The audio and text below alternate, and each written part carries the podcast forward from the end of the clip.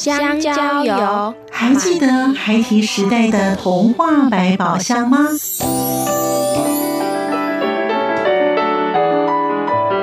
我是桂文雅，世界是一本美丽的书。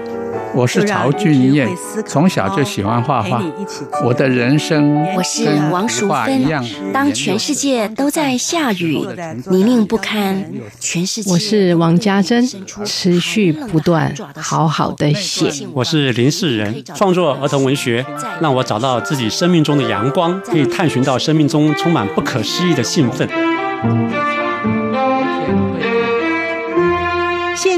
就跟着徐凡，我们一起施展魔法，回到时光隧道里，一起去挖掘笔尖上孩提的奇幻之旅吧。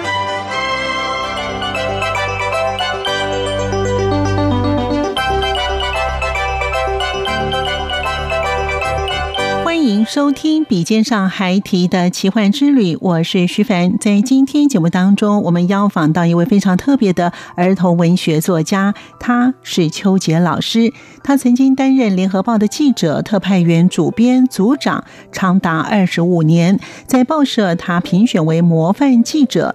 退休之后，他也没有闲着，他办了许多的活动，同时他也担任。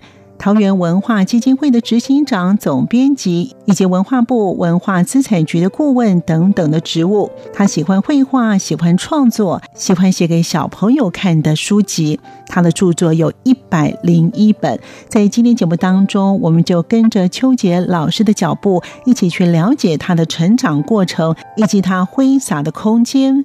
欢迎收听作家私房话。碰到挫折，可是挫折只能一次，不能再三的挫折。声音印象馆单元。啊，我妈妈也曾经在我大概三四岁的时候，她不知道从哪里弄来的那漫画书。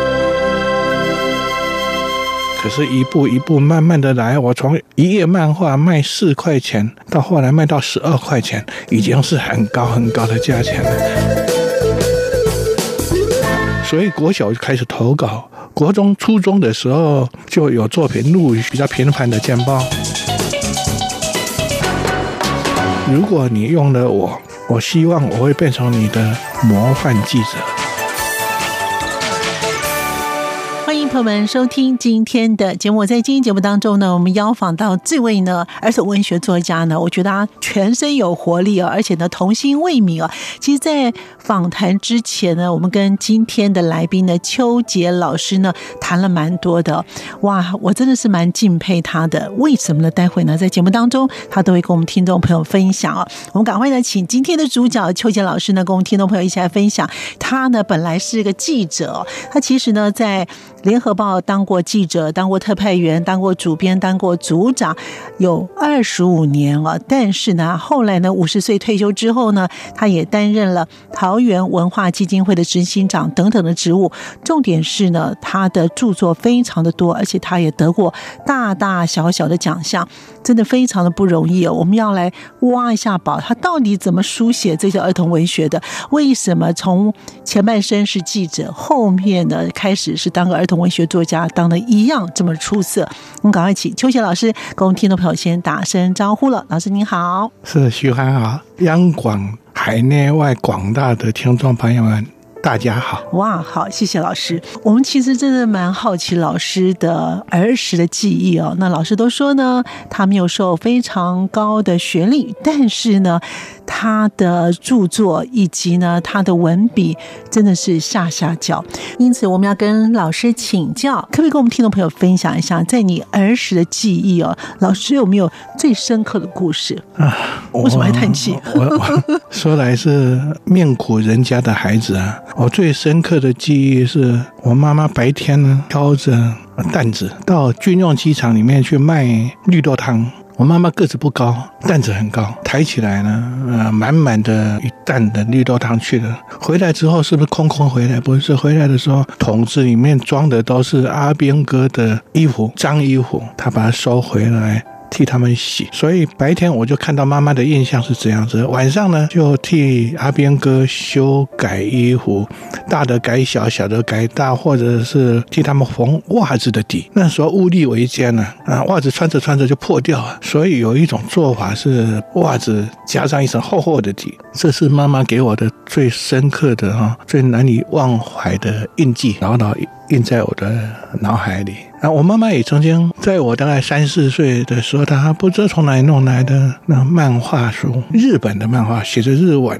我记得是橙色和黑色双色印刷啊，里面小白兔啊、小乌龟啊什么这样的一个童话漫画，妈妈替我呃讲给我听，我一知半解，听得太感动了，这就是最深刻的儿子印象。可是他没有想到，他后来他的儿子变成了一个大记者。金老师的故事呢，我看完之后啊，我真的很感动。而且因为非常的励志哦，老师刚才前面有提到，因为呢在家境的因素呢，所以老师在十七岁的时候呢，就带着一支笔就到台北闯天下了。秋杰老师的画画画的非常的好，我想呢，我们的听众朋友，如果你上网找一下秋杰老师，就找秋杰的话，他的画真的画的非常的好。或许是因为妈妈当时在你三四岁的时候，那个漫画也许开启了，非常重要，非常重要，启蒙。对，但是为什么？怎么你可以画画画那么好？而且呢，你十七岁耶，只有十七岁，所以呢，你就带了一支笔北上闯天下。你当时这么有勇气，就到台北来闯天下了呢？老师，这是被迫做这样的选择。嗯。那时候我唯一的本领大概就只是画漫画和写一点东西，写一点奇奇怪怪的呃文章也能够发表，这两样都能够发表。我离开高中是不得已的，因为。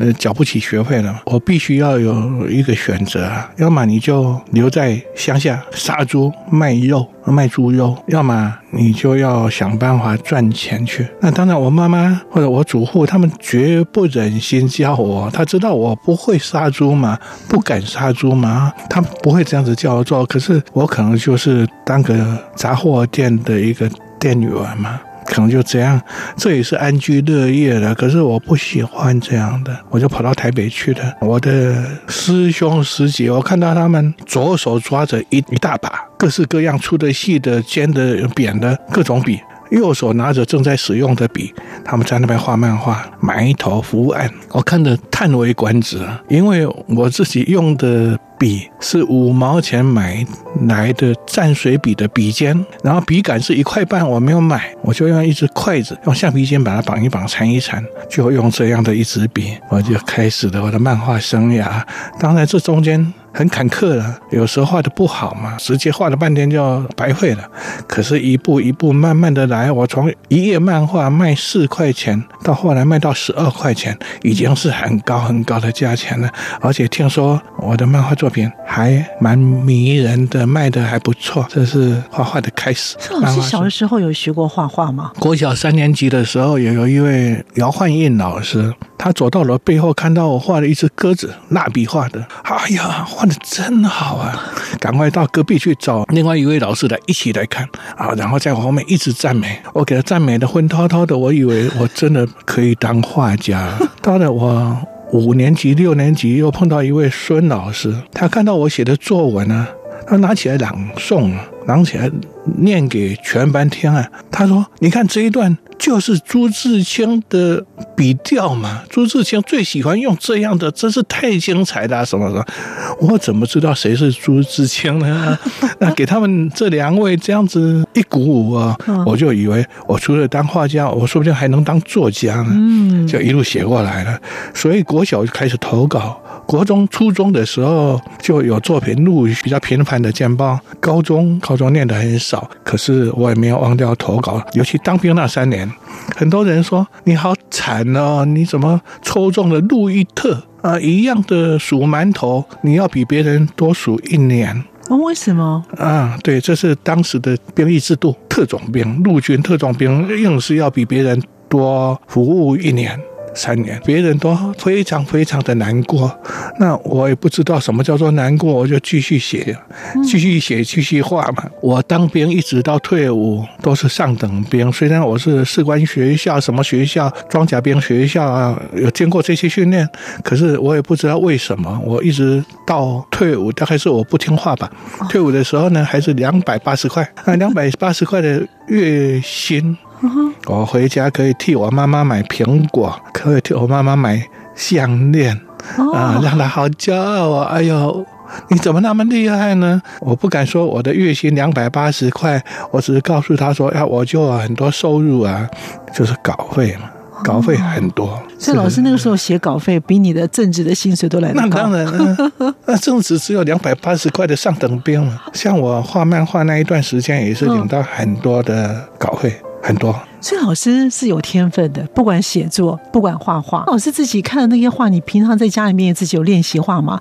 包含你的作文写的不错，老师有阅读很多的书吗？我我很喜欢学习，所有的一切都可以当我的老师啊！同学们借给我的漫画书，我可以照着漫画编画。然后这一期呢，这个故事到某一个进展，就要等下一期，下个礼拜了。结果就钢板用。蜡纸替他们画出这之后的情节啊，很有趣的啊！我我喜欢这样子玩嘛，写作也是一样，我喜欢不断的看各种闲书、杂书，什么书都变成我的营养。这个就是可能是一种自我学习吧，到用的时候就源源不绝都出来了。我认为除了老师。很努力的学习之外，不管老师在绘画上，不管老师在写作上，其实是有一些天分的哈。因为我们刚才前面有讲到说，老师呢也担任过记者、特派员，还有主编的二十五年哦，而且呢是在联合报啊，联合报在当时的话等于是两大报，对不对？一个中国时报，一个联合报，所以能够进去真的非常非常的不容易哦。而且老师为什么会想当记者呢？因为这行业这么多种哦，怎么会想当记者？而且呢，你也开始会写一些绘本，还有。童话跟一些绘画呢？啊，一切都是因缘啊。我越来越迷信因缘使然。我本来要继续画漫画的，嗯，可是三年的兵让我回到台北的时候，发现面目全非啊。那个时候的诸葛四郎碰到了一个最强劲的对手，嗯，叫做史艳文。哦，啊，布袋戏就把漫画书打得溃不成军，就漫画出版社差不多都。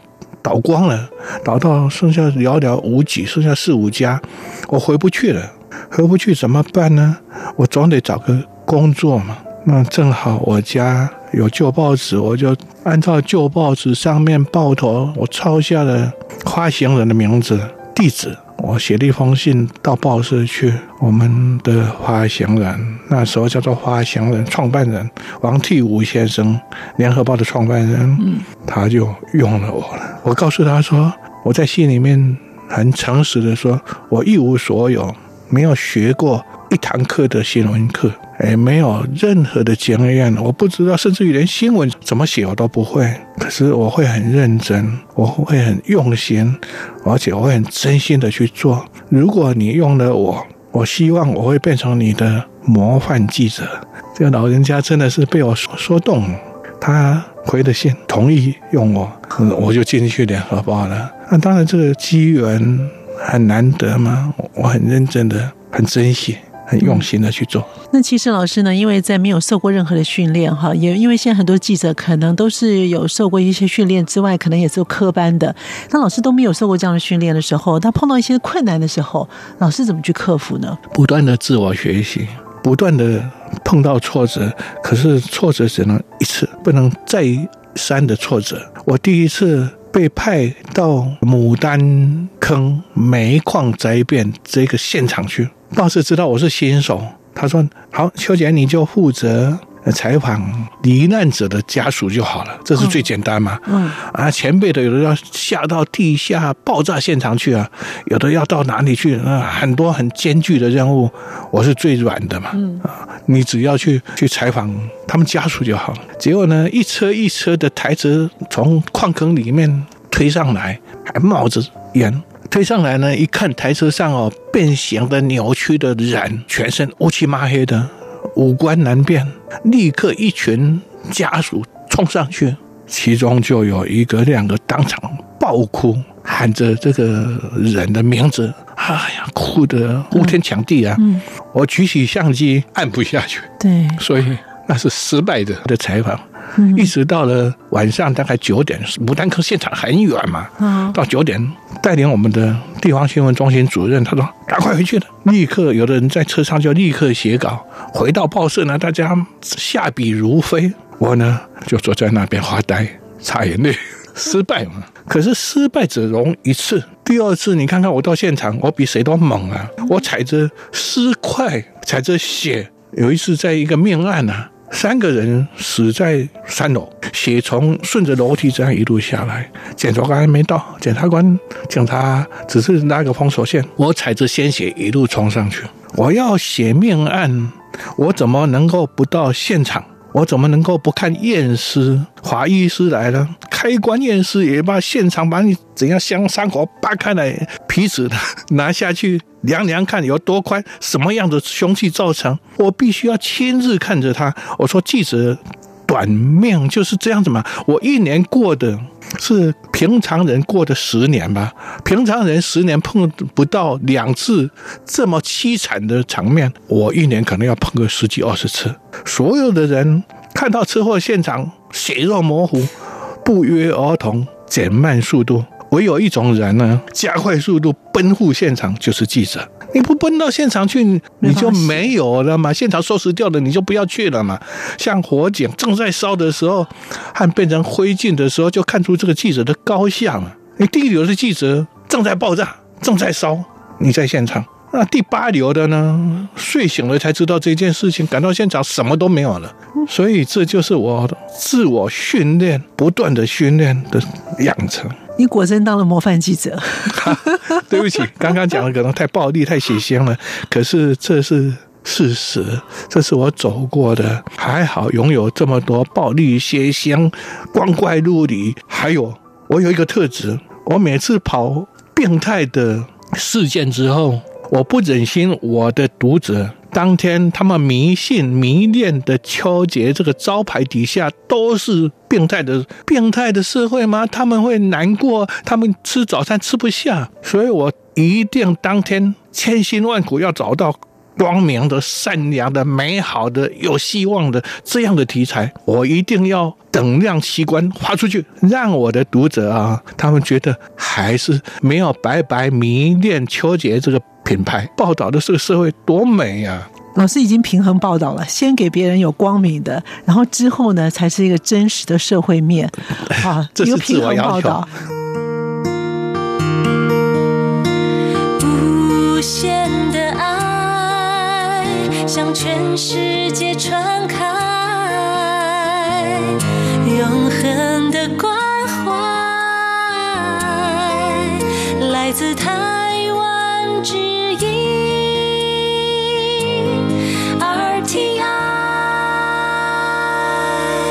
欢迎朋友们继续回到笔尖上还提的奇幻之旅。在今天节目，我们邀访到的是儿童文学作家邱杰老师。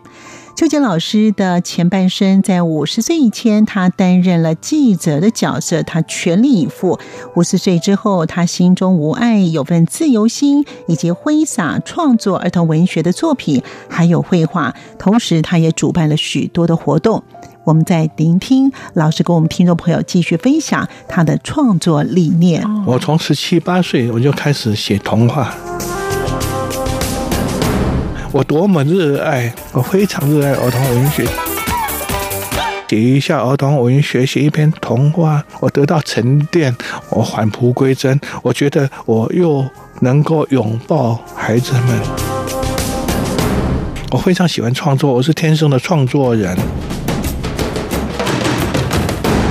老师在什么机缘之下，你从一个社会记者，然后已经也当到了组长。那个时候在当记者的时候，您就已经开始在写作了吗？还是说完全离开报社之后，开始拿起笔，不是写社会新闻，而是写给小朋友看的童话故事？啊，我是在写给大人看之前，先写给小朋友看。我从十七八岁我就开始写童话。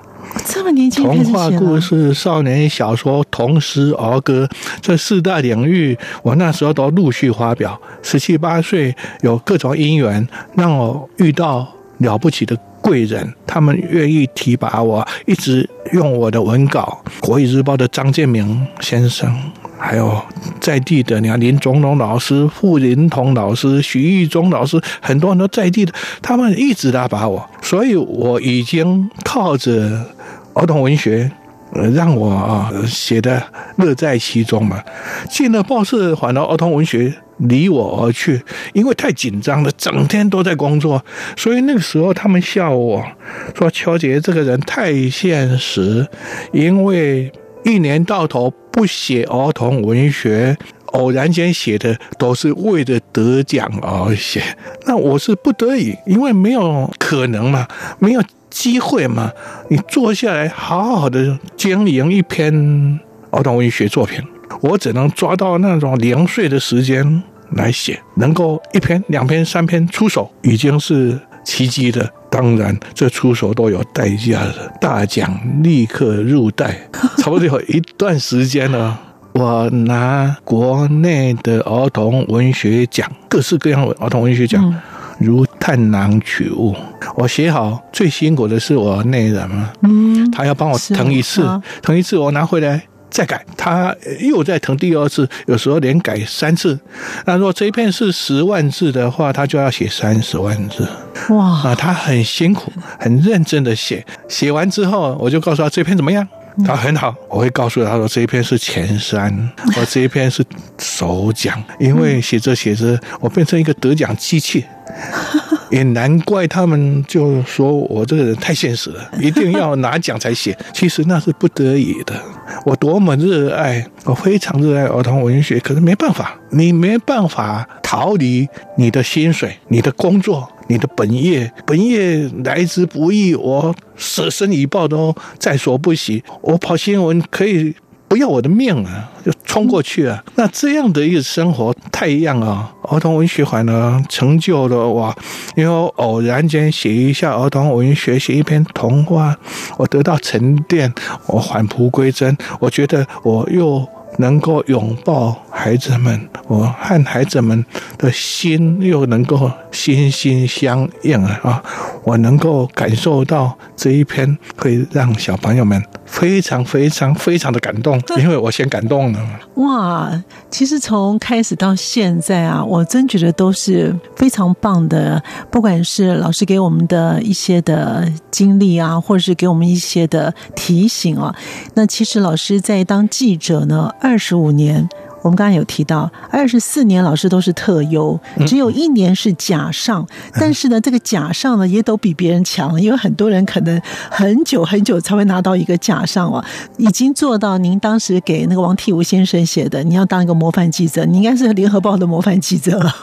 我很感念他，永远感念他，因为我们家三代，你看二十五年的时间啊，嗯，我们三代人都受到他的。照顾他很有人情味，他是一位好老板。是，所以老师在书写儿童文学是给自己舒压就对了，对，疗愈一下我受伤的心。哦，原来老师从十七岁就开始写一些绘本，写一些这个童话故事了。其实老师到现在为止的，你的著作已经上百本了啊，这么多，那你的灵感怎么来的呢？老师啊，一百本有一百本的。故事对啊，这个怎么有那么多灵感？都是因缘呢。出书真的本身并不是我所追求的，我喜欢的是写作、创作，或者画画，或者是写写东西啊。我非常喜欢创作，我是天生的创作人。至于出书呢，是机缘嘛。有这个机缘就出这个书嘛？啊，一百零一本，一百零一本了。对，这几天出的，太强了。所以老师从十七岁，然后当了记者之后呢，也就是说，老师在断断续续当中虽然有写，但是二十五年其实并没有很专职的写。后来这些书籍都是因为老师真正五十岁退休之后，开始拿起笔写儿童文学的，开始累积下来有一百零一本。对，退休之后。我就可以圆梦了嘛。嗯，因为我心里面没有职场上的压力，职场上的压力就是没有说不的权利，你必须要唯命是从，你必须对这一份待遇负全责。嗯，啊，你不但要做好，而且要做到最好。退休的原则是我只。做我喜欢做的事，所以退休之后，我陆陆续续又做的很多事情，在各式各样不同的职场。对，无爱，我向往自由的心呢。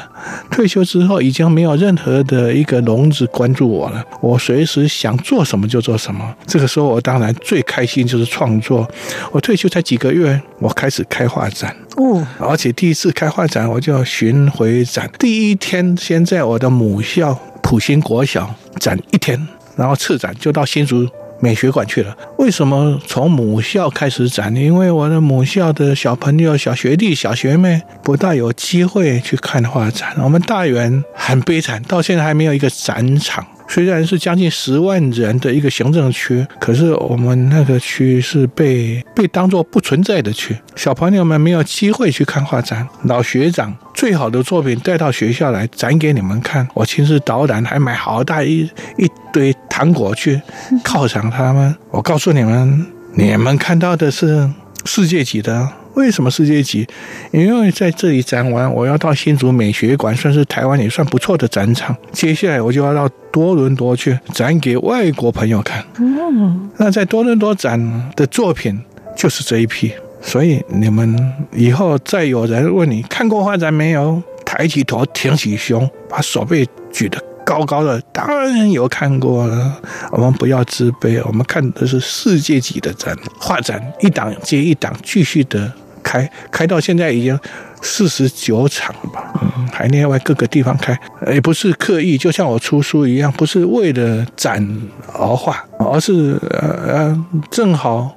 人家要我去，或是正好有这个姻缘，我就去了嘛。老师刚才诉说为小朋友开的画展，真的是令人非常的感动。老师，您有特别喜欢自己的哪一幅的画作吗？我尝试多种不同的创作，那水墨也试过，水彩也试过，亚克力试过，油画试过，各种美彩我都试。那后来呢？我觉得我最喜欢的是什么呢？嗯，因为你画水墨。讲究的是章法，干嘛要接受一个章法呢？我说我是创作者，我笔笔都是创作，所以我后来就比较不喜欢水墨。我喜欢的画画方法是不拘眉材，我把我的颜料直接把它倒在画布上面，拿起一支刷子或一支笔，就开始以那一支笔一笔到底。那需要什么颜料再倒下去。不断的涂涂抹抹，不洗笔，不换笔，只用一支笔，然后完成这样一幅画，这是最痛快的事。有一天，我们社区的画画的好友们、纠团们到永安渔港去画画，哦，他们就哦很高兴，就一起来了。那天风很强，还是飘着雨。那画架架上去，立刻就吹倒了。完了今天画不成了，好，画不成没关系，我们就散了，解散。然后老师你到哪里去？我说我要在车上画。好朋友他们就挤在后面看，那我就在前座，我把我的画板啊，把我的颜料放在旁边，就开始稀花的的画对着。窗外的雨景，彩虹桥，雨雾迷蒙，然后风吹着啊，很有那种动态的感觉啊，当场就把它画出来了啊，有一点震撼呢。因为画画不要迷恋非什么样子，要什么场合，要什么笔，什么颜料，什么不要迷恋那些，那些都只是工具。你要涂洒出来的，挥写出来的是你的心，你当下的感动。